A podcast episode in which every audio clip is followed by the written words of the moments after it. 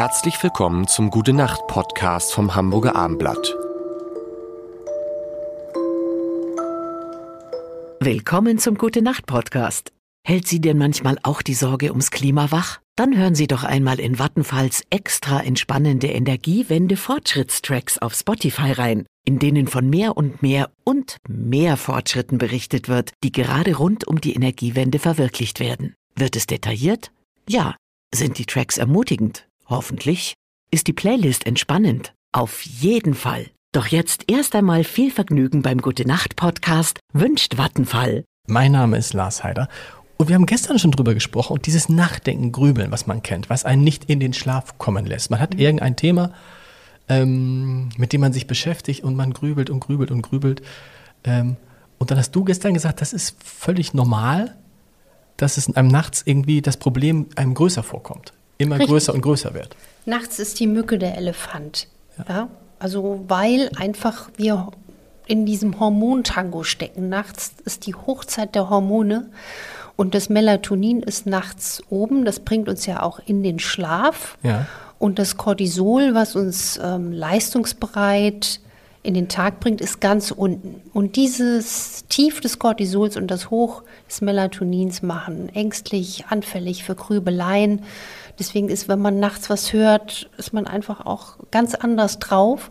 Und viele Menschen machen sich dann auch nachts extreme Sorgen genau. oder auch Depressionen, genau. sind dann einfach nachts ganz schrecklich unter Umständen. Und morgens so ab 10, 11 Uhr ist das Melatonin abgetropft und das Cortisol spritzt hoffentlich schön im, im, im, im Kreislauf. Und dann ist man auch wieder so dieser eher optimistische, gute. Wie, aber wie schüttelt man das dann an nachts? Ich versuche dann immer irgendwie an was anderes. Also, was heißt grübeln? Grübeln ist so eine Sache. Ich gehe dann manchmal ins Bett und dann freue ich mich zum Beispiel, gestern denke ich, oh, sitze mit Anne zusammen. Was fragst du sie denn? Und dann verselbstständigst und dann macht das ja auch Spaß, darüber mhm. nachzudenken. Aber über dieses Nachdenken ich habe das Gefühl, mein Hirn arbeitet dann und die anderen Organe sagen, Leute, äh, es wäre mal an der Zeit, jetzt zur, Ruhe zu, zur, Ruhe zu, kommen. Und das ist dann gar nicht so einfach. Mhm. Also aus also, diesem, sozusagen jetzt, man kann nicht sagen, ich denke jetzt nicht mehr. Genau, ja, das ist so ein Gedankenkarussell und da empfehle ich wirklich einen Gedankenstopp. Also man kann da auch mal, ne, wenn man jetzt den anderen nicht aufwachen will, aber es wäre schon gut, mal so ein Stopp. Laut zu, zu sagen, sagen, Stopp. Stopp und dann, was sehr gut hilft, ist auch, ähm, sich auf den Atmen zu konzentrieren. Das ist ja einfach auch ein absoluter Gesundbringer, genau. weil der Atem beeinflusst unmittelbar unseren Vagusnerv, also das parasympathische Nervensystem. Und das ist ja auch das Beruhigende, das Ausruhende, Regenerative. Und ähm, wir arbeiten in der Regel viel zu häufig und viel zu oberflächlich. Mhm. Deswegen empfehle ich dann zum Beispiel Hand auf den Bauchnabel legen, versuchen mal ganz natürlich im Rhythmus zu atmen, tief zu atmen und einfach nur darauf zu konzentrieren. Wenn einem das noch zu ungewohnt ist, was einem auch den Stecker zieht, wenn im Oberstübchen mhm. noch alles sich mhm. dreht, ist, ähm, ich bin großer Fan von Sebastian Kneip.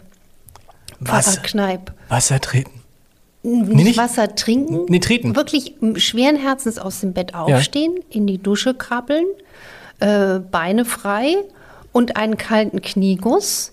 Also vom, man macht den Duschstrahl auf das rechte Bein, okay. rechter Außenfuß, rechte äh, äh, quasi Hosenkante hoch über das rechte Knie, linkes Knie runter und dann linkes Bein runter, macht das auf der Vorderseite zehnmal, Rückseite zehnmal grob abtupfen die Beine, warme Socken an und dann ins Bett hüpfen und dann fließt das Ganze, also die ganze Zirkulation konzentriert sich auf die Beine, die werden glühend warm und dann ist wirklich mal oben das Rauschen beendet. Du merkst auch, wie ich gerade hier innerlich jubel, weil ich immer von meiner Familie ausgelacht werde.